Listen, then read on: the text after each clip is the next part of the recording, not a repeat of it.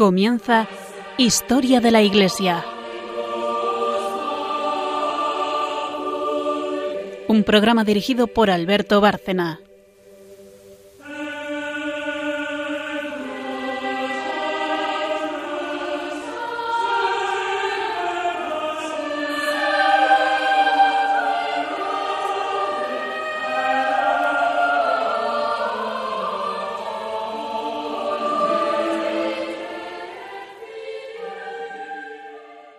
Buenas noches, oyentes de Radio María y de Historia de la Iglesia. Buenas noches, María Ornedo. Buenas noches. Que nos trae el Magisterio de los Padres. Buenas noches, Carmen Turdemontis. Buenas noches a todos. Que nos trae su historia. Y, y, bueno, como siempre, a modo de introducción, porque entre un programa y otro hay dos semanas, y además habrá gente que no lo haya seguido, eh, pues seguimos con la serie de los Padres de la Iglesia, cuya obra en su conjunto es lo que llamamos la patrística. Llevamos ya mucho tiempo y estamos llegando a la fase final de los últimos padres de la Iglesia. Se acaban, en principio, se supone, o elegimos como final, como broche de oro de la patrística San Isidoro de Sevilla. Pero estamos en el siglo V todavía. El último día estuvimos hablando de eh, algunos de estos padres de la última etapa, San Máximo de Turín, San Cesario de Arles.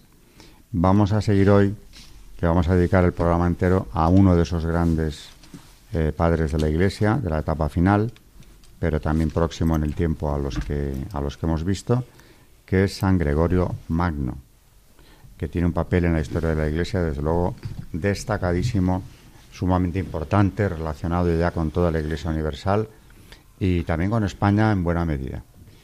Eh, como dijimos en el programa anterior, todavía en este siglo la herejía no se ha retirado, una de las más graves que ha habido en la historia de la Iglesia por su extensión también y por la profundidad de la herejía, el arrianismo, eh, sigue vivo en la España visigoda, precisamente en esta etapa es cuando va a desaparecer con el rey Recaredo en el tercer concilio de Toledo. Pero ahí estaba todavía el arrianismo dando sus últimos coletazos e intentando imponerse sobre el católico reino eh, visigodo, porque la mayor parte de la población evidentemente era católica, como hispanos romanos que eran, eh, y católicos por tanto desde Teodosio el Grande en adelante. De la historia de San Gregorio Magno podríamos hablar más de un programa incluso, pero vamos a empezar con una introducción básica eh, Carmen empezará con ello, luego María, como siempre, tratará su magisterio. Entre medias, como siempre también, Carmen nos trae un santo eh, relacionado no tanto con esta época, sino con la historia de otros santos que han ido saliendo en este programa, porque hoy se trata también de, de un santo monje. Hablábamos, bueno, Carmen nos ha traído en los últimos a San Benito, y a Santa Escolástica, su hermana. O sea que estábamos hablando de benedictinos y hoy precisamente nos va a traer a San Anselmo, que no es eh, cualquier continuador de los, del fundador de los benedictinos, ¿no? Es un personaje sumamente importante también el que nos trae. Pertenece ya a la Iglesia medieval. Bueno, hemos entrado en ella porque con la caída de Roma estamos dando los primeros pasos en la Edad Media. Roma significa la desaparición del imperio, eh, significa el final de la edad antigua. O sea que estos padres de la Iglesia de los que estamos hablando, ya estos últimos pertenecen en realidad ya a los primerísimos tiempos de la Edad Media, que dura todo un milenio. Bueno, pues estamos ya en los orígenes de esa Edad Media, eh, con todas las dificultades que al principio presentaba. Eh, empezamos ya con esa, con esa biografía de este gran personaje visto también por un gran papa, y luego Carmen nos contará también datos de su vida, eh, aparte ya de ese, magisterio que María nos comentará más. Pues como dice Alberto, eh, hemos traído eh, las catequesis que dio Benedicto XVI, un ciclo de catequesis que hizo durante el año 2008, donde, donde que ya hemos traído en, en varias ocasiones, donde cuenta un poco pues lo que ha supuesto San Gregorio Magno y, da unas pinceladas sobre su vida que luego eh, continuaremos eh, en la segunda parte, que será un poco la biografía más específica sobre él. Por ahora vamos a ver lo que dice de él eh, Benedicto XVI. En la audiencia general del 28 de mayo de 2008. Dice, eh, el miércoles pasado hablé de un padre de la Iglesia poco conocido en Occidente, el romano, romano el Cantor. Hoy quiero presentar la figura de uno de los padres más grandes de la historia de la Iglesia, uno de los cuatro doctores de Occidente, el Papa San Gregorio, que fue obispo de Roma entre 590 y 604, y que mereció de parte de la tradición el título de Magnus, grande. Gregorio fue verdaderamente un gran papa y un gran doctor de la Iglesia. Nació en Roma en torno al 540, en una rica familia patricia de la gens Anicia, que no solo se distinguía por la nobleza de su sangre, sino también por su adhesión a la fe. De esta familia habían salido dos papas, Félix III y Agapito. La casa en la que creció Gregorio se encontraba en la Clibus Scauri, rodeada de solemnes edificios que atestiguaban la grandeza de la antigua Roma y la fuerza espiritual del cristianismo. Los ejemplos de sus padres, Gordiano y Silvia, ambos venerados como santos, y los de sus tías paternas, Emiliana y Tarsilia, que vivían en su misma casa como vírgenes consagradas, en un camino compartido de oración y ascesis, le inspiraron elevados sentimientos cristianos. Gregorio ingresó pronto en la carrera administrativa que había hecho también su padre, y en 572 alcanzó la cima al convertirse en prefecto de la ciudad. Este cargo complicado por la tristeza de aquellos tiempos le permitió dedicarse en un amplio radio a todo tipo de problemas administrativos, de los que obtuvo luz para sus futuras tareas. En particular le dejó un profundo sentido del orden y de la disciplina. Siendo ya papa, sugirió a los obispos que en la gestión de los asuntos eclesiásticos tomasen como modelo la diligencia y el respeto que los funcionarios civiles tenían por las leyes. Sin embargo, esa vida no debía satisfacerlo, dado que no mucho tiempo después decidió dejar todo cargo civil para retirarse a su casa y comenzar vida de monje, transformando la casa familiar en el monasterio de San Andrés en el Celio. Este periodo de vida monástica, vida de diálogo permanente con el Señor en la escucha de su palabra, le dejó una perenne nostalgia que se manifiesta continuamente en sus homilías. En medio del agobio de las preocupaciones pastorales, lo recordará varias veces en sus escritos como un tiempo feliz, de recogimiento en Dios, de dedicación a la oración y de serena inmersión en el estudio. Así pudo adquirir el profundo conocimiento de la Sagrada Escritura y de los padres de la Iglesia del que se sirvió después en sus obras. Pero el retiro claustral de Gregorio no duró mucho.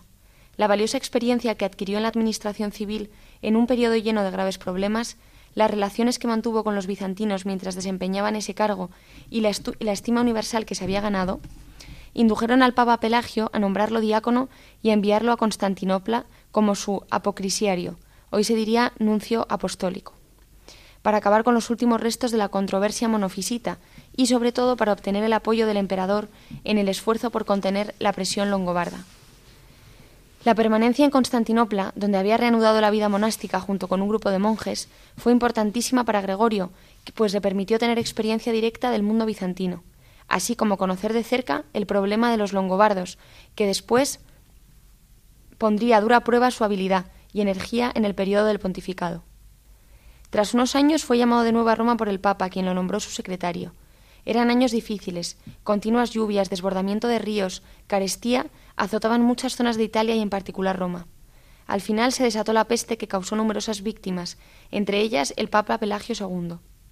El clero, el pueblo y el Senado fueron unánimes en elegirlo precisamente a él como sucesor en la sede de Pedro. Trató de, resistirse, incluso intentando la fuga, pero todo fue inútil. Al final tuvo que ceder. Era el año 590. Reconociendo que lo que había sucedido era voluntad de Dios, el nuevo pontífice se puso inmediatamente al trabajo con empeño. Desde el principio puso de manifiesto una visión singularmente lúcida de la realidad que debía afrontar una extraordinaria capacidad de trabajo para resolver los asuntos eclesiales y civiles, un constante equilibrio en las decisiones, algunas valientes que su misión le imponía. De su gobierno se conserva una amplia documentación gracias al registro de sus cartas, en las que se refleja cómo afrontaba diariamente los complejos interrogantes que llegaban a su despacho. Entre estos problemas que afligían en aquel tiempo a Italia y a Roma, uno en particular y de particular importancia en el ámbito civil como eclesial, la cuestión longobarda. A ella dedicó el Papa todas las energías posibles en orden a una solución verdaderamente pacificadora. A diferencia del emperador bizantino, que partía del presupuesto de que los longobardos eran solo individuos burdos y depredadores a quienes había que derrotar, Gregorio veía a esta gente con ojos de buen pastor, con la intención de anunciarles la palabra de salvación. Se preocupó de la conversión de los pueblos jóvenes y de la nueva organización civil de Europa, los visigodos de España, los francos, los sajones, los inmigrantes en Bretaña y los longobardos fueron los destinatarios privilegiados de su misión evangelizadora. Ayer celebramos la memoria litúrgica de San Agustín de Canterbury, jefe de un grupo de monjes a los que Gregorio encargó dirigirse a Bretaña para evangelizar Inglaterra. Para obtener una paz efectiva en Roma y en Italia, el Papa se comprometió a fondo, emprendiendo una estrecha negociación con el rey longobardo Agilulfo. Esa negociación llevó a un periodo de tregua que duró unos tres años, tras los cuales fue posible estipular un armisticio más estable. Este resultado positivo se logró, entre otras cosas, gracias a los contactos paralelos que, entre tanto, el Papa mantenía con la reina Teodolinda, que era una princesa bávara y, a diferencia de los jefes de los otros pueblos germanos, era profundamente católica se conserva una serie de cartas del Papa Gregorio a esta reina en las que manifiesta su estima y amistad por ella. Teodolinda consiguió poco a poco orientar al rey al catolicismo, preparando así el camino a la paz. El Papa se preocupó también de enviarle las reliquias para la Basílica de San Juan Bautista que ella había hecho construir en Monza, así como su felicitación y preciosos regalos para esa catedral con ocasión del nacimiento y del bautismo de su hijo Adaloaldo. La vicisitud de esta reina constituye un hermoso testimonio sobre la importancia de las mujeres en la historia de la Iglesia. En el fondo, los objetivos que Gregorio perseguía constantemente eran tres: contener la expansión de los longobardos en Italia, en segundo lugar, proteger a la reina Teodolinda de la influencia de los cismáticos y reforzar la fe católica, y finalmente mediar entre los longobardos y los bizantinos con vistas a un acuerdo que garantizara la paz en la península y a la vez permitiera llevar a cabo una acción evangelizadora entre los longobardos. Por tanto, eran dos las finalidades que buscaban esa compleja situación promover acuerdos en el ámbito diplomático-político y difundir el anuncio de la verdadera fe entre las poblaciones.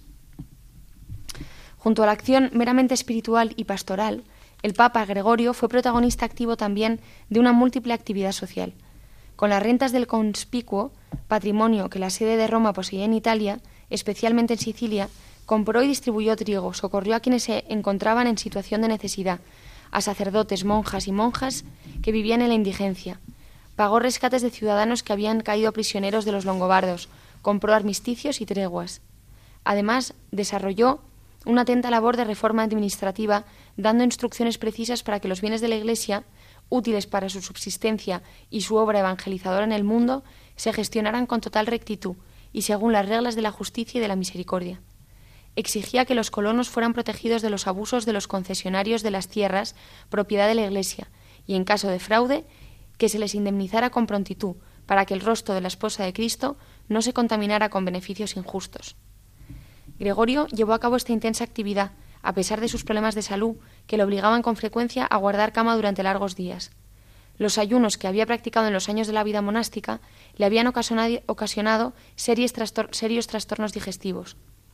Además, su voz era muy débil, de forma que a menudo tenía que encomendar al diácono la lectura de sus homilías para que los fieles presentes en las basílicas romanas pudieran oírlo.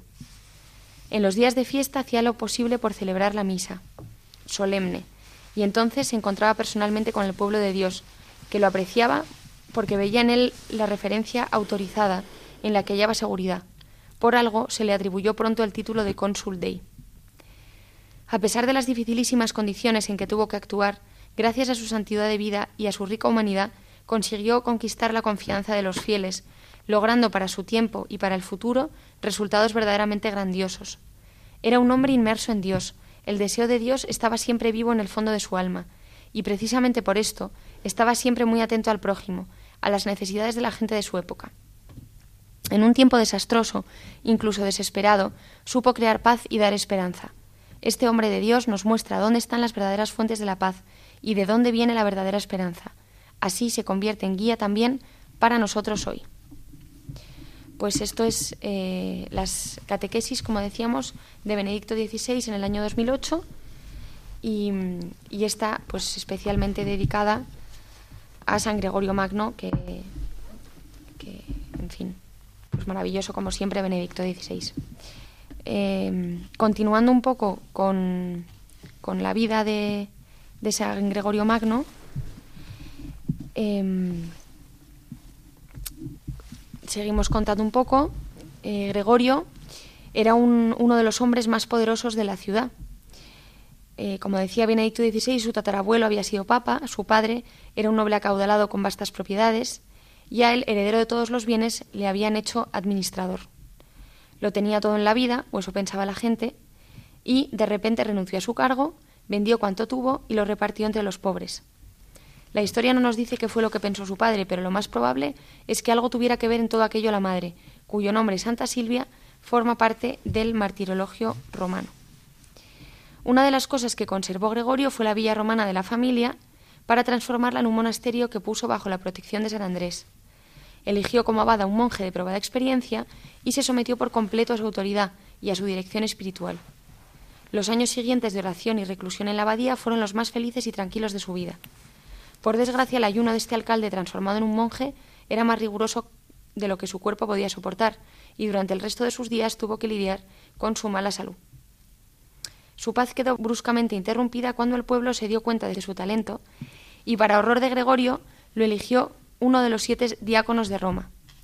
Afortunadamente pudo seguir viviendo con sus hermanos en el monasterio, pero no por mucho tiempo.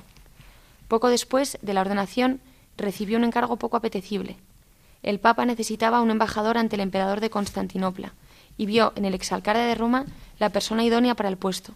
Lo último que San Gregorio quería era pasar de la atmósfera espiritual del monasterio a la mundanidad de la corte imperial, y para protegerse se llevó unos cuantos hermanos monjes con él. Aunque no sabía griego, consiguió hacerse valer, no sin quedar impactado por la corrupción, las intrigas y la vanidad, y la vanidad cortesanas. Comprendió que los problemas internos y externos que acosaban al imperio se deducía de Roma que Roma no podía esperar mucha ayuda del emperador para defenderse de los bárbaros. Después de seis largos años en Constantinopla, reclamaron a Gregorio desde Roma, donde se convirtió en abad del monasterio de San Andrés y continuó el servicio del Papa. Pocos años después, en una crecida del Tíber, devastadora eh, que desencadenó una peste terrible y que se cobró la vida del Papa. Gregorio organizó varias procesiones penitenciales que salieron de las principales iglesias de la ciudad para implorar, de Dios el final de aquel espantoso azote. Dice la tradición que concluidas las procesiones, en la cima del mausoleo de Adriano apareció el arcángel San Miguel, envainando su espada en señal de que la peste había llegado a su fin, como de hecho ocurrió. El relato se fue transmitiendo y desde al menos el siglo X la tumba de Adriano adoptó el nuevo nombre del castillo de Sant'Angelo. De ahí la estatua de San Miguel que hasta hoy corona su cima.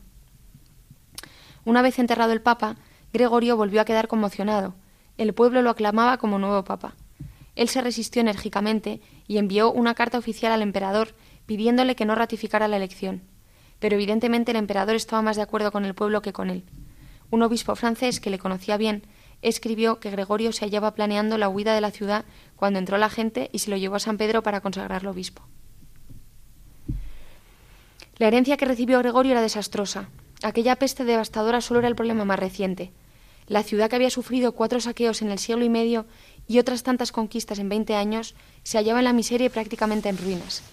No existía un gobierno eficaz ni nadie capaz de reparar los daños causados en calles y edificios. Poco después de ser elegido escribió Nosotros vemos lo que ha llegado a ser aquella que antes fue señora del mundo, abatida por las inmensas y múltiples desgracias que ha sufrido, ruinas sobre ruinas por doquier. ¿Dónde está el Senado? ¿Dónde está el pueblo? Nosotros, los pocos que hemos quedado, estamos amenazados cada día por la espada e incontables pruebas. Roma desierta está en llamas. Pero la razón de que quisiera salir corriendo no era la lamentable situación de la ciudad. A Gregorio le aterraba la dignidad del cargo episcopal. No se consideraba merecedor de él. Uno de los tesoros que nos han llegado de él es su comentario al libro de Ezequiel, quien tuvo que lidiar con una Jerusalén igualmente asolada por los babilonios. Esta homilía que pronunció ante el pueblo de Roma dice mucho de su carácter. En este fragmento comenta el capítulo 33 de Ezequiel. Dice San Gregorio en su homilía. Hijo de hombre, te he puesto como atalaya en la casa de Israel. Fijémonos cómo el Señor compara a sus predicadores a una atalaya. La atalaya está siempre en un lugar alto para ver desde lejos todo lo que se acerca. Y todo aquel que es puesto como atalaya del pueblo de Dios debe, por su conducta, estar siempre en alto, a fin de preverlo todo y ayudar así a los que tiene bajo su custodia. Estas palabras que os dirijo resultan muy duras para mí, ya que con ellas me ataco a mí mismo, puesto que mis palabras ni mi conducta están a la altura de mi misión. Me confieso culpable, reconozco mi tibieza y mi negligencia. Quizá esta confesión de mi culpabilidad me alcance el perdón del juez piadoso, porque cuando estaba en el monasterio podía guardar mi lengua de conversaciones ociosas y estar dedicado casi continuamente a la oración.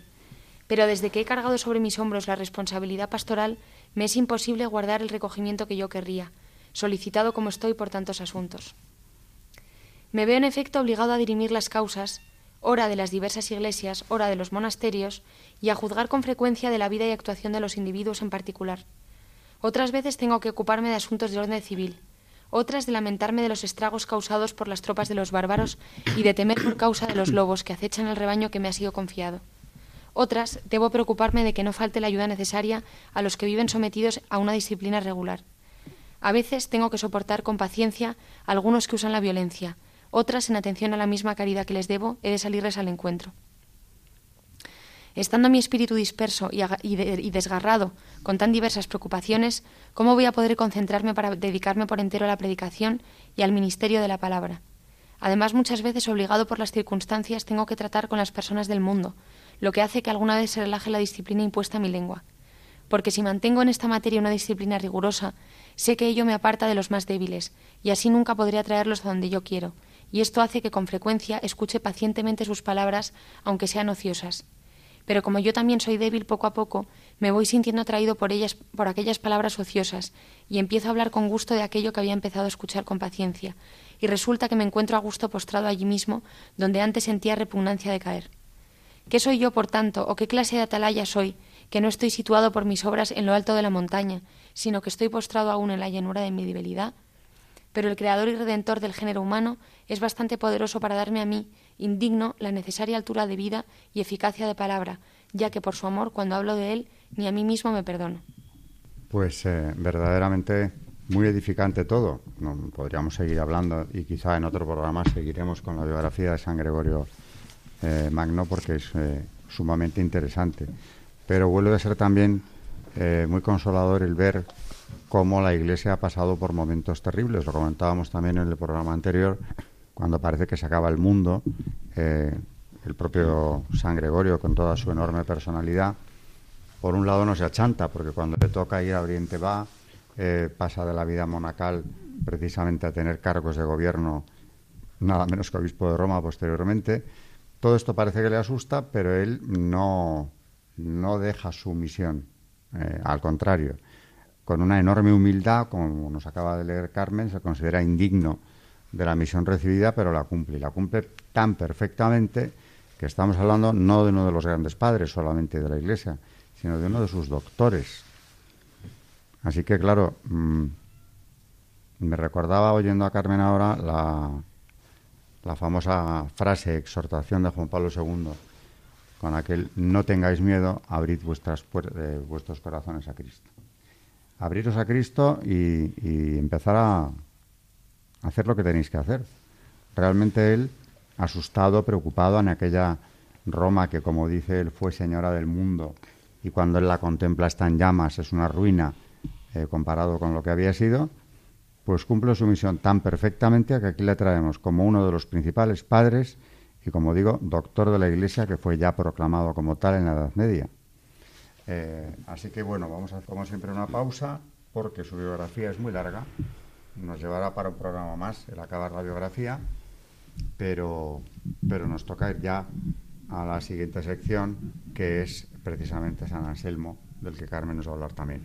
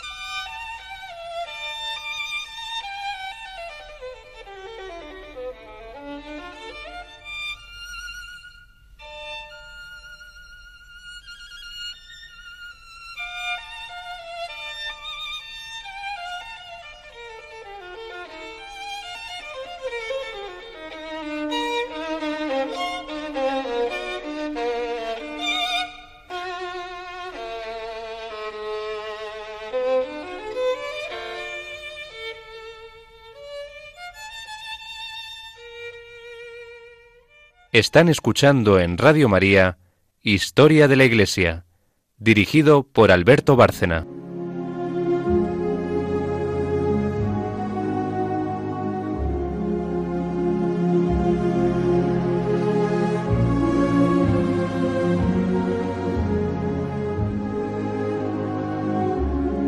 Santos en la historia de la Iglesia.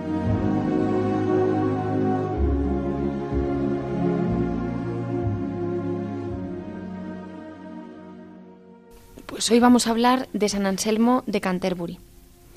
Era originario de Aosta, en el Piamonte, en Italia, donde nació en el año 1033. A pesar de ello, es más comúnmente conocido como San Anselmo de Canterbury, al haber sido arzobispo de dicha ciudad durante algunos años, donde murió en 1109.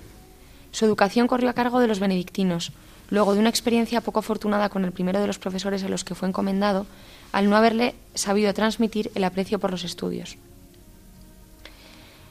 A los 15 años intentó ingresar en un monasterio, impidiéndoselo su padre, que le tenía reservados otros menesteres más mundanos. Pero después de haberse sometido a su voluntad y haber olvidado durante algún tiempo sus inclinaciones religiosas, ingresó a los 27 años en el monasterio de Bec, en Normandía, donde se convirtió en amigo y discípulo del abad Lanfranco. Posteriormente fue nombrado él mismo abad de dicho monasterio, donde compuso dos de sus obras más conocidas, el Monologión, meditación teológico-filosófica sobre las razones de la fe, en donde nos presenta algunas pruebas de la existencia de Dios, propias de la traducción de la tradición agustiniana, y el Proslogión, donde encontramos el llamado argumento ontológico, que constituye la aportación más original de San Anselmo a la filosofía medieval. En, 1092 se dirigió a Inglaterra, a Canterbury, donde luego de varias negativas a aceptar el cargo, fue nombrado arzobispo de la sede, ejerciendo como tal hasta su muerte, a pesar de verse obligado a abandonar la ciudad en varias ocasiones por diversos conflictos mantenidos con Guillermo el Rojo y posteriormente con Enrique I. San Anselmo de Canterbury fue uno de los filósofos más relevantes de la tradición agustiniana, por lo que debemos situarlo en la esfera de influencia filosófica del platonismo. No obstante, sus preocupaciones fundamentales eran de tipo religioso y espiritual. En este sentido, concibe la filosofía como una ayuda para comprender la fe. Hay una sola verdad, la revelada por Dios, que es objeto de fe, pero la razón puede añadir comprensión a la fe y así reforzarla. La expresión credo ut intelligam resume su actitud. La razón sola no tiene autonomía ni capacidad para alcanzar la verdad por sí misma, pero resulta útil para esclarecer la creencia. La razón queda situada en una relación de estricta dependencia respecto a la fe. En su obra Monologión, San Anselmo había presentado ya algunos argumentos sobre la demostración de la existencia de Dios. La demostración que nos ofrece fue motivada, según sus propias palabras, por petición de sus compañeros benedictinos para reunir en un solo argumento la fuerza probatoria que los argumentos presentados en el monologión ofrecían en conjunto. Con esta prueba, conocida como argumento ontológico, San Anselmo pretende no solo satisfacer dicha petición, sino también dotar al creyente de una razón sólida que él confirme indudablemente en su fe. El argumento en cuestión lo formula San Anselmo en el capítulo 2. Dice, Así pues, oh Señor, tú que das inteligencia a la fe, concédeme cuanto conozcas que me sea conveniente entender que existes como lo creemos y que eres lo que creemos Ciertamente creemos que tú eres algo mayor que lo cual nada puede ser pensado. Se trata de saber si existe una naturaleza que sea tal, porque el insensato ha dicho en su corazón no hay Dios. Pero cuando me oye decir que hay algo por encima de lo cual no se puede pensar nada mayor, este mismo insensato entiende lo que digo. Lo que entiende está en su entendimiento, incluso aunque no crea que aquello existe. Porque una cosa es que la cosa exista en el entendimiento y otra que entienda que la cosa existe. Porque cuando el pintor piensa de antemano el cuadro que va a hacer, no lo tiene ciertamente en su entendimiento, pero no entiende todavía que exista lo que todavía no ha realizado. Cuando por el contrario lo tiene pintado, no solamente lo tiene en el entendimiento, sino que entiende también que existe lo que ha hecho. El insensato tiene que conceder que, tiene el entendimiento algo por encima de lo cual no se puede pensar nada mayor, porque cuando oye esto lo entiende, y todo lo que se entiende existe en el entendimiento. Conclusión, dice, luego existe sin duda en el entendimiento y en la realidad algo mayor que lo cual nada puede ser pensado. Nada puede ser pensado. El, el, argumento ontológico fue llamado así por primera vez por Kant y ha sido uno de los argumentos más polémicos de la historia de la filosofía. Filósofos de la talla de Descartes y Hegel lo consideran válido y lo introducen en sus respectivos sistemas. Otros, como Santo Tomás, Hume y Kant, rechazarán la validez del argumento negando su fuerza probatoria. San Anselmo introduce el argumento en el contexto de una plegaria a Dios y su estructura lógica puede resumirse como sigue. Dice, concebimos a Dios como aquello mayor de lo cual nada puede pensarse y esa idea de Dios es comprendida por cualquiera. Pero aquello mayor que lo cual nada puede pensarse debe existir no solo mentalmente en la idea, sino también extramentalmente en la realidad, pues siendo la existencia real una perfección, será más perfecto el ser, el ser existente en la realidad que otro que posea los mismos atributos, pero que solo exista mentalmente. De otro modo caeríamos en una flagrante contradicción, lo que no puede ser aceptado por la razón. En consecuencia, Dios existe no solo en la mente como idea, sino también extramentalmente en la realidad.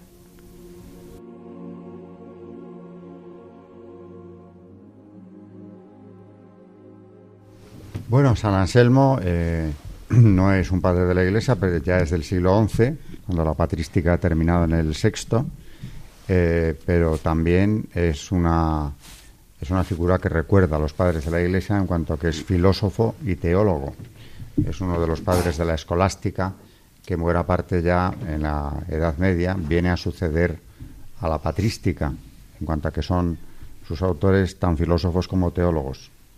Eh, y relacionan la filosofía griega del mundo clásico con la teología cristiana para explicar a través de la filosofía también muchas de las ideas que el cristianismo contiene en el Evangelio, simplemente. Así que también es un gran santo, es un doctor de la Iglesia, eh, San Anselmo, y ya pertenece pues, a una época posterior. también es medieval, como los últimos que hemos visto, pero claro, de varios siglos más tarde. Eh, volviendo al magisterio, en el anterior programa se nos quedó en el tintero eh, algún documento de uno de los padres que habíamos visto en el programa anterior.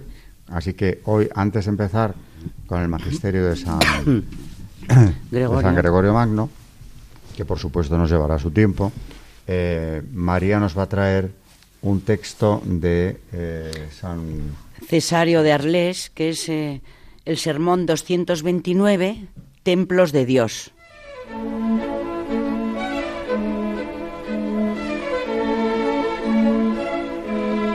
El Magisterio de la Iglesia.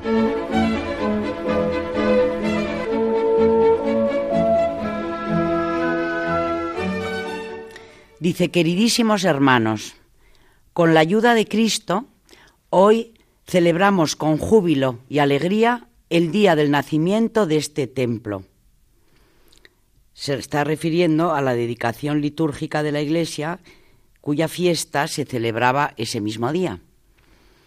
Dice, pero nosotros mismos hemos de ser templo vivo y verdadero de Dios. Con toda justicia, el pueblo cristiano celebra fielmente la solemnidad de la Madre Iglesia, ya que por medio de ella se sabe renacido espiritualmente.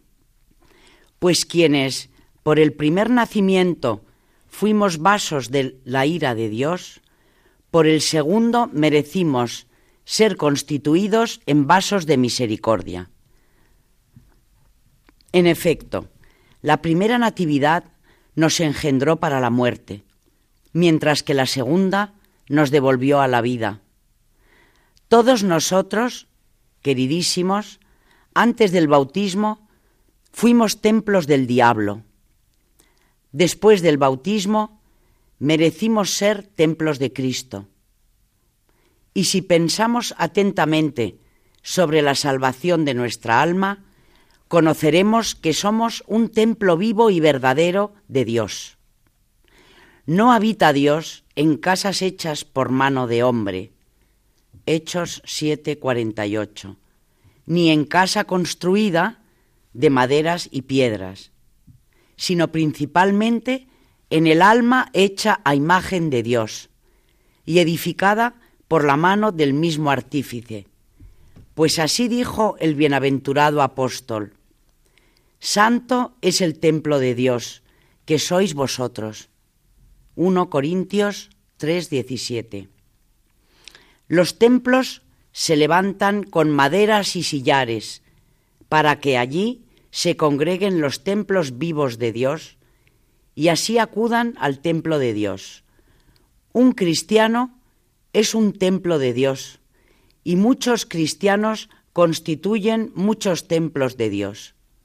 Así pues, hermanos, ved cuán hermoso es el templo que se edifica de los templos, y del mismo modo que muchos miembros forman un solo cuerpo, muchos templos forman un solo templo.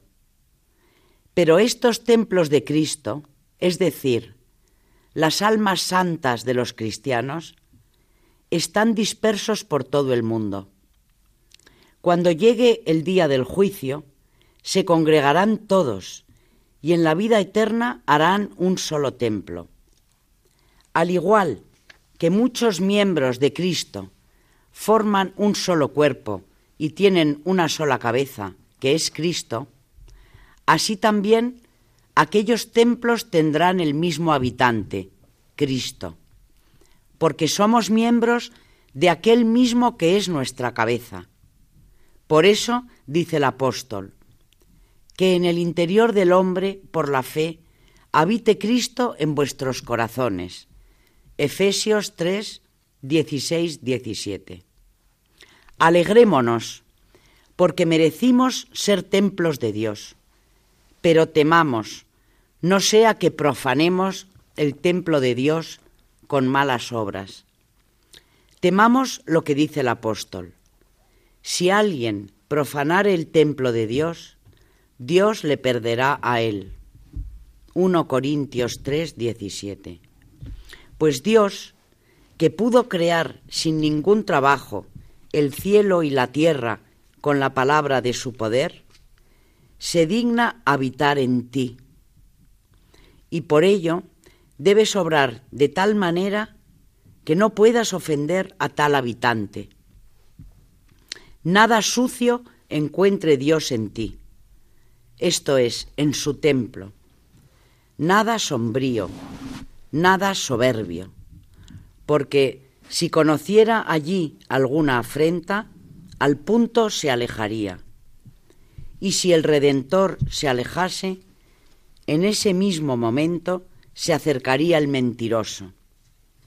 ¿Y qué le sucede a aquella alma infeliz que es abandonada por Dios y ocupada por el diablo?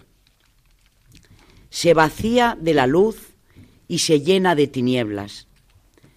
Merma de dulzor y se embriaga de amargura. Pierde la vida y encuentra la muerte. Adquiere el suplicio y disipa el paraíso.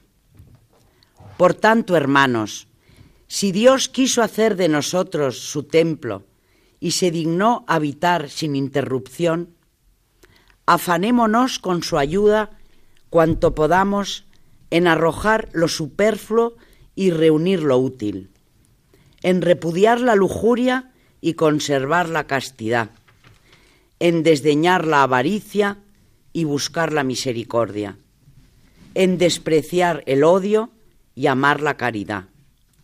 Si con la ayuda de Dios hacemos esto, hermanos, atraemos inmediatamente a Dios al templo de nuestro corazón y de nuestro cuerpo. Por lo cual, queridísimos, si deseamos celebrar el nacimiento de este templo con alegría, no destruyamos en nosotros los templos vivos de Dios con nuestras malas obras. Y añadiré algo que todos pueden comprender. Cuando venimos a la iglesia, preparamos nuestras almas para que estén como queremos encontrarla. ¿Quieres hallar resplandeciente la basílica? No manches tu alma con sombríos pecados. Si deseas que la basílica sea luminosa, también Dios quiere que tu alma no permanezca en tinieblas, sino que haga lo que el Señor dice, para que luzca en nosotros la luz de las buenas obras y será glorificado aquel que está en los cielos. Del mismo modo que tú entras en esta iglesia, Dios quiere entrar en tu alma, como Él mismo prometió, y habitaré en ellos y en medio de ellos andaré. 2 Corintios 6, 16. De igual manera que no queremos encontrar en la iglesia ni puercos ni perros que nos darían horror, así Dios en su templo, esto es, nuestra alma, no quiere encontrar ningún pecado que ofenda los ojos de su majestad. La verdad es que este texto de San Cesario de Arlés sobre mm, templos de Dios, si quieren nuestros oyentes, se trata del, del sermón 229, creo que es de una belleza mm, que, que deberíamos de, no sé, de meditar muchísimo esta maravilla de sermón. Y además yo, yo creo que es que no nos damos cuenta, por lo menos yo no me doy cuenta de, de, lo que es ser templo de Dios, porque muchas veces lo decimos, somos templo del Espíritu Santo, pero yo personalmente, mm, no sé, después de leer este texto y de meditar este texto de San Cesario de Arlés sobre los templos de Dios, caigo en la cuenta de lo que significa eh, el pecado en mi alma, ¿no?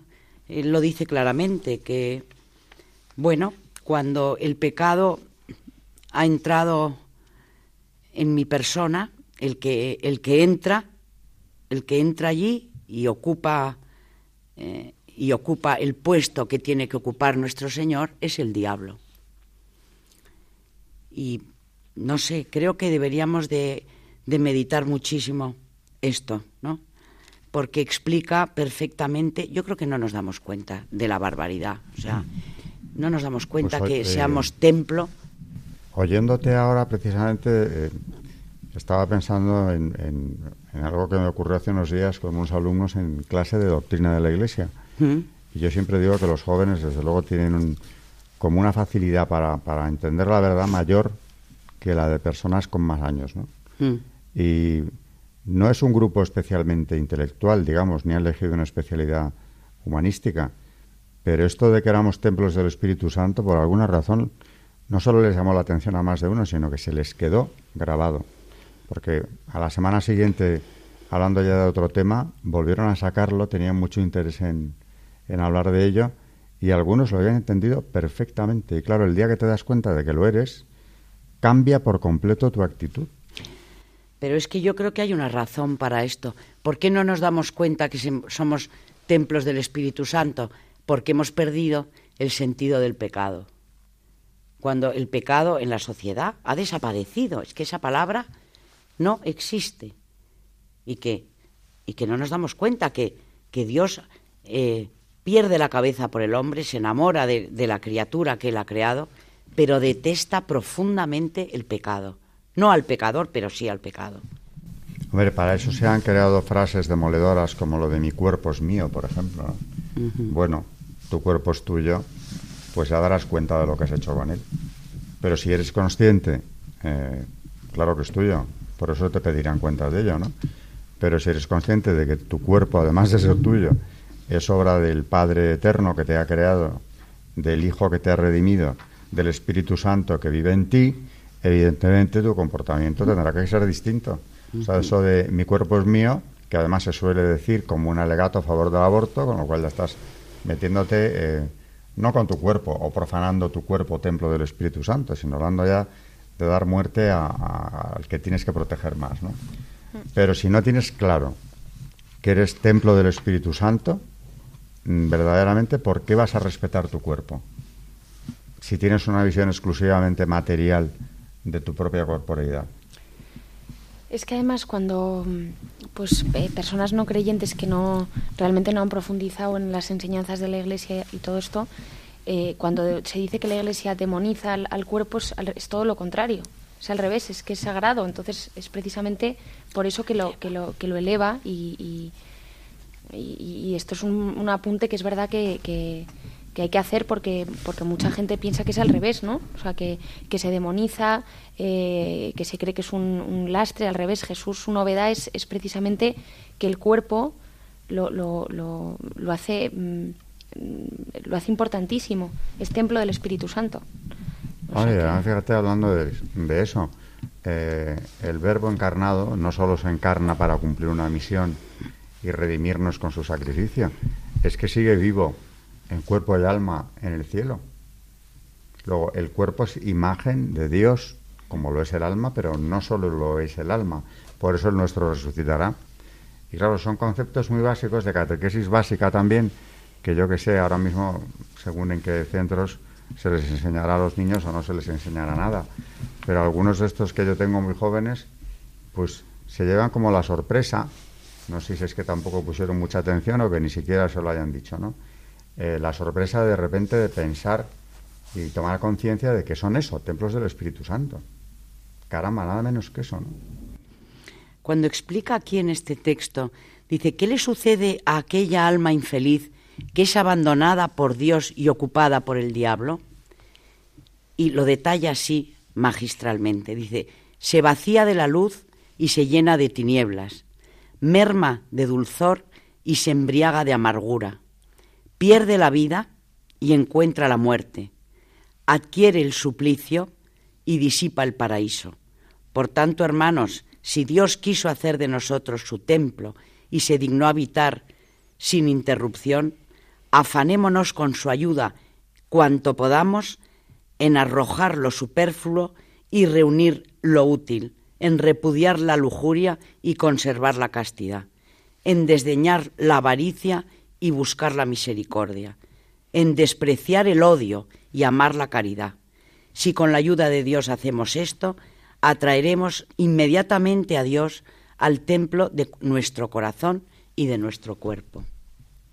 O sea que es increíble cómo especifica cuando estamos en pecado, lo detalla clarísimamente porque lo hemos sentido cuando nosotros hemos estado en pecado, ¿no? Esa especie de amargura y de tristeza y de horror. Porque claro, somos racionales y tenemos conciencia, no solamente la capacidad de, eh, de discernir, tenemos libre albedrío para elegir, sobre todo, entre el bien y el mal. Pero por lo menos ya el que es consciente de que ha elegido el mal, ya tiene algo ganado.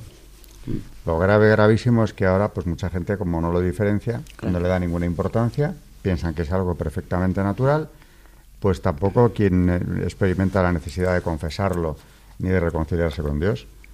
Pero claro, es que estamos en lo de siempre, ¿no? Cuando vamos a las fuentes, a, a los padres de la Iglesia, hay que ver con qué claridad te dejan todo transparentemente expuesto todos los temas que van saliendo. Llevamos ya mucho tiempo eh, con los padres. Yo quería recomendar, eh, bueno, respecto a este tema y a, muchos otros, que ya hemos, hemos hablado de él muchas veces en, en, este programa, y hablando precisamente sobre, sobre todo este tema del cuerpo, como templo del Espíritu Santo y, la visión del cuerpo eh, de la Iglesia, etcétera, y además muy ameno y muy interesante, como siempre él es un libro que se llama La profundidad de los sexos de, de Fabrice Hadhat, que, que, ya hemos hablado de él muchas veces, que para mí es uno de los mm, teólogos, filósofos, porque es de todo, y además tiene mucha gracia escribiendo y, y es para mí es maravilloso y se lo recomiendo mucho a nuestros oyentes. Hablando del cuerpo, este en concreto, La profundidad de los sexos, que es buenísimo y luego, bueno, si pueden leer cualquiera de él, la verdad que es bueno cualquiera. Porque... Sí, sí, son los grandes pensadores europeos que ahora mismo, bueno, desde hace años. La fe de los demonios. Que es, eh, el, es el... libro que yo he leído de él y que desde luego me impresionó muchísimo en todos los sentidos, incluso en el orden eh, con el que está escrito.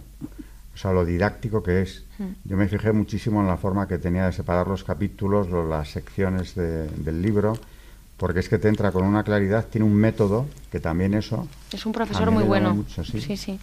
Y luego acaba de escribir uno ahora también que se llama Resurrección, que, es muy pequeño y que de verdad recomiendo mucho a nuestros oyentes que le lean porque además una vez que te has leído uno suyo y que te gusta, mm, vamos, te haces fan porque es que mm, hmm. yo cada vez que sale un libro suyo, corriendo a comprarlo porque es buenísimo. Es mm, sumamente recomendable.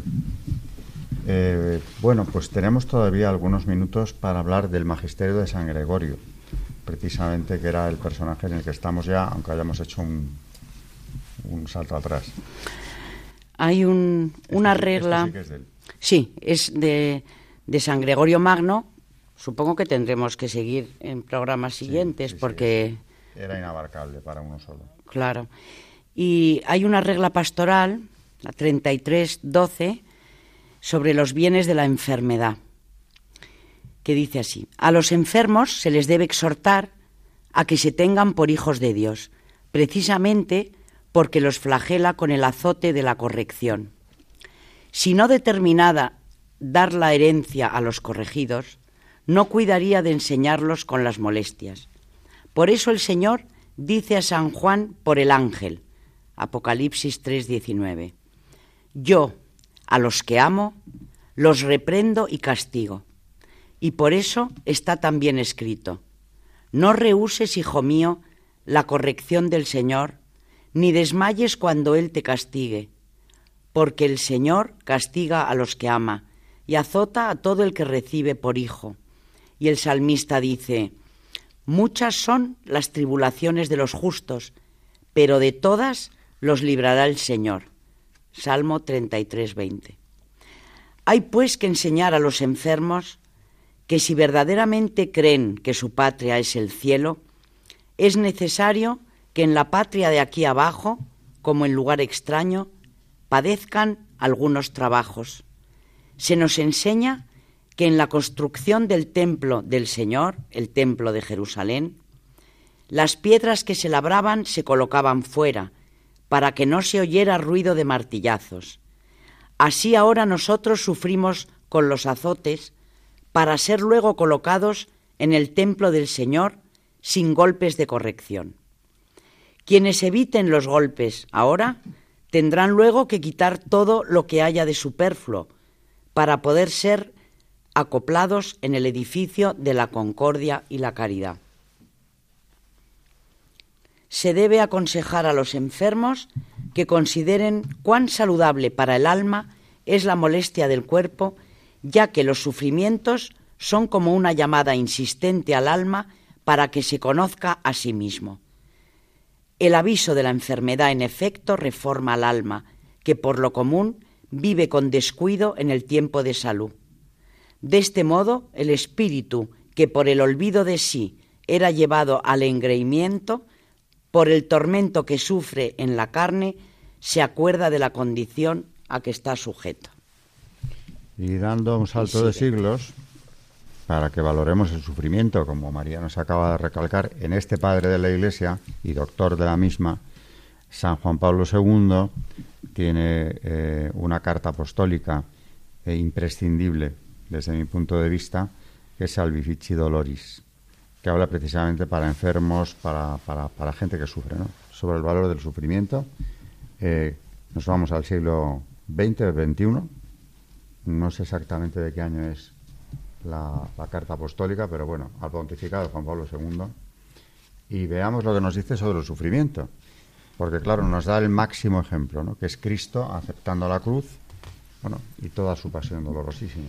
Pues dice San Juan Pablo II, los testigos de la cruz y de la resurrección de Cristo han transmitido a la Iglesia y a la humanidad un específico evangelio del sufrimiento. El mismo Redentor ha escrito este evangelio ante todo con el propio sufrimiento asumido por amor, para que el hombre no perezca, sino que tenga la vida eterna. Este sufrimiento, junto con la palabra viva de su enseñanza, se ha convertido en un rico manantial para cuantos han participado en los sufrimientos de Jesús, en la primera generación de sus discípulos y confesores, y luego en las que se han ido sucediendo a lo largo de los siglos. Es ante todo consolador, como es evangélica e históricamente exacto, notar que al lado de Cristo, en primerísimo y muy destacado lugar junto a Él, está siempre su Madre, Santísima, por el testimonio ejemplar que con su vida entera da a este particular Evangelio el sufrimiento. En ella los numerosos e intensos sufrimientos se acumularon en una tal conexión y relación que si bien fueron pruebas de su, de su fe inquebrantable, fueron también una contribución a la redención de todos. En realidad, desde el antiguo coloquio tenido con el ángel, ella entrevé en su misión de madre el destino a compartir de manera única y e irrepetible la misión misma del Hijo y la confirmación de ello le vino bastante pronto, tanto de los acontecimientos que acompañaron el nacimiento de Jesús en Belén, cuanto del anuncio formal del anciano Simeón, que habló de una espada muy aguda que le traspasaría el alma, así como de las ansias y estrecheces de la fuga precipitada de Egipto provocada por la cruel decisión de Herodes. más aún después de los acontecimientos de la vida pública de su hijo, indudablemente compartidos por ella con aguda sensibilidad, fue en el Calvario donde el sufrimiento de María Santísima, junto al de Jesús, alcanzó un vértice ya difícilmente imaginable en su profundidad desde el punto de vista humano, pero ciertamente misterioso y sobrenaturalmente fecundo para, para los fines de la salvación universal. Su subida al Calvario, su estar a los pies de la cruz, junto con el discípulo amado, fueron una participación del todo especial en la muerte redentora del Hijo, como por otra parte las palabras que pudo escuchar de sus labios fueron como una entrega solemne de este típico Evangelio que hay que anunciar a toda la comunidad de los creyentes. Testigo de la pasión de su Hijo con su presencia y partícipe de la misma con su compasión, María Santísima ofreció una aportación singular al Evangelio del sufrimiento, realizando por adelantado la expresión paulina citada al comienzo.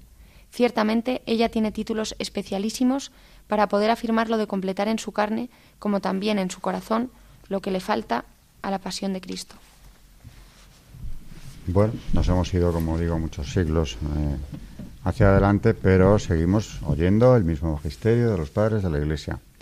Eh, no hemos acabado, ya dije antes, no hemos acabado que va, ni mucho menos con San Gregorio Magno, seguiremos con él, pero aquí tenemos una evidencia entre esa continuidad absoluta que hay entre el legado de los padres de la Iglesia y doctores y eh, un papa tan reciente como ha sido San Juan Pablo II, del cual, por cierto, ya se están oyendo voces pidiendo que se le proclame doctor de la Iglesia, con, para mí, justificadísima razón. Bueno, nos despedimos de, de este programa que queda a medias porque prometemos seguir con San Gregorio Magno, nos queda muchísimo magisterio que María había elegido, pero bueno, tenemos todavía mucho tiempo y no hay prisa. Acabaremos con los padres como, como es debido. Eh, muchas gracias y buenas noches, María Ornedo. Gracias y buenas noches. Muchas gracias también a ti y buenas noches, Carmen Turo de Montis. Buenas noches y muchas gracias a todos. Y buenas noches a todos nuestros oyentes de Radio María eh, y de este programa Historia de la Iglesia. Han escuchado Historia de la Iglesia, un espacio dirigido por Alberto Bárcena.